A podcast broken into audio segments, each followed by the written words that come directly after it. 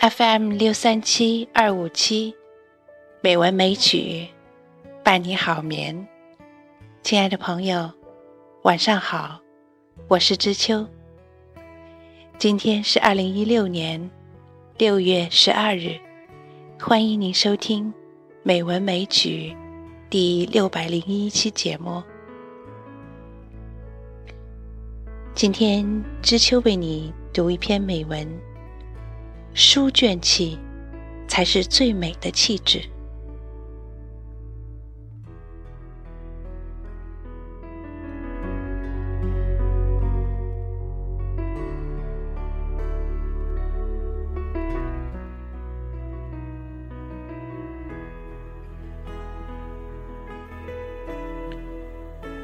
所谓书卷气，是一种饱读诗书后形成的。高雅的气质和风度，是良好素质的表现。一位学者在谈及学习和修养时说：“人要有点书卷气。书卷气采自于书卷，得益于孜孜不倦的读书。人通过读书，在悠悠书香、潜移默化的熏陶下。”浊俗可以变为清雅，奢华可以变为淡泊，促狭可以变为开阔，偏激可以变为平和。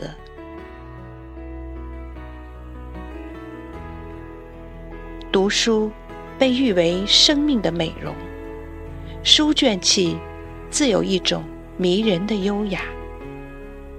拥有了书卷气。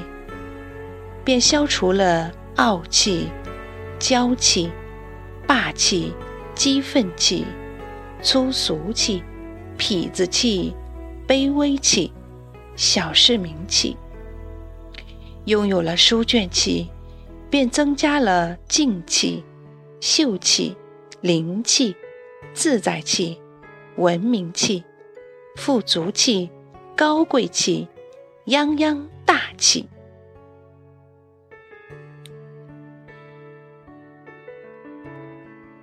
一部经典，半杯香茗，足以富可敌国、贵比王侯了。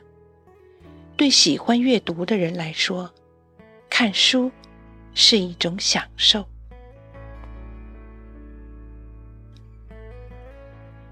书是我们最好的伙伴，在寒冷的冬天送来温暖，在炎热的夏季泼洒清凉。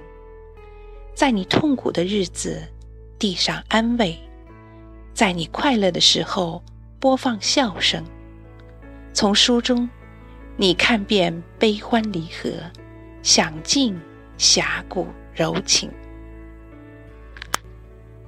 书让我们充实，阅读让我们睿智；书让我们谦和，阅读让我们博大。书让我们思接千里，视通万里。阅读总是漫步于我们的心间，让我们永不孤独。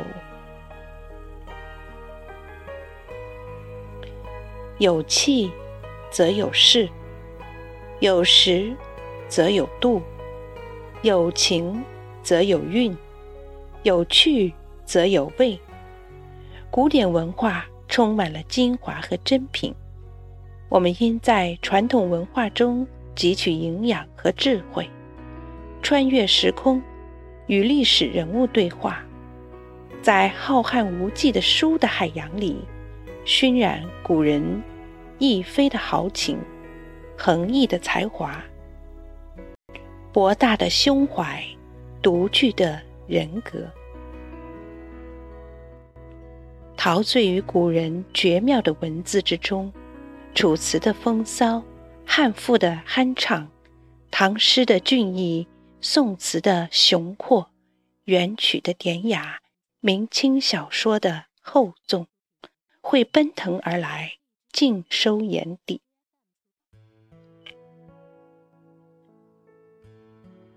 经验告诉我们，一个人要有书卷气，不但要爱读书，还要善读书。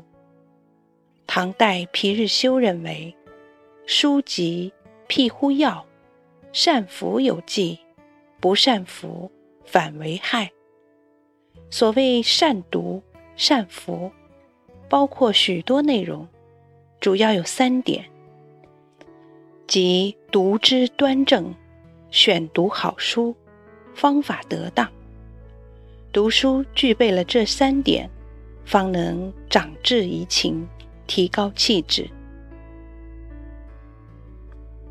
读书妙诀有千条万条，但最重要的一条是“通”字。矛盾的穷本溯源视为求通，秦牧的牛嚼鲸吞视为求通，华罗庚的扣书博读视为求通，钱钟书的取长补短。视为求通，冯友然的知音解味，视为求通。把握了通的原则，我们在读书中就能做到学贯中西，识透古今。真正的书卷气，应当与博学、谦逊、高雅、悲悯情怀。等人类美德紧密联系在一起，只有那样的书卷之气，才是我们追求的。当我们走进书山，会发现里面的风景美不胜收。这是骤雨初霁、晴日丽天的一束彩虹，这是沉沉黑夜划破苍穹的一道闪电。这是乌云散去、装点西天的一抹晚霞。这份美好牵引着你读下去，精气神就会渐入佳境。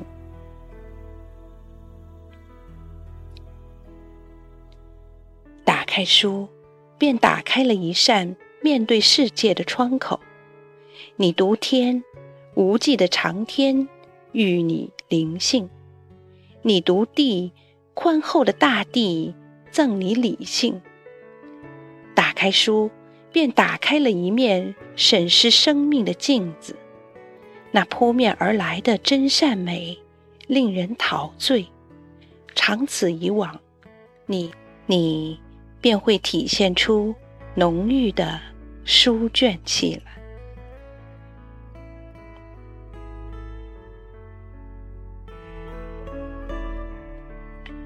为书有色，艳于西子；为书有华，秀于百会。书卷气不可自封，有色自然香，何必当锋利？从来读书长精神，英语书籍伴终身。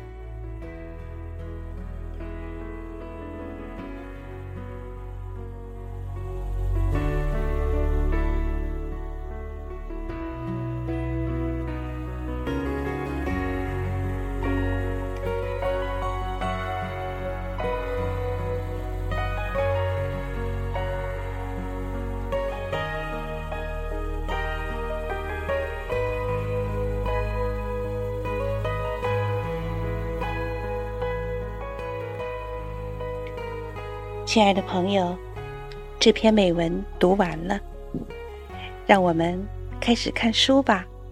最近知秋发现一个看书的好地方，那就是微信读书。想拿着手机也能读书的朋友，可以尝试下载一个微信读书的 App。让我们在微信读书相遇吧。今天的节目就是这样啦，感谢你的收听。知秋在北京，祝你晚安，好梦。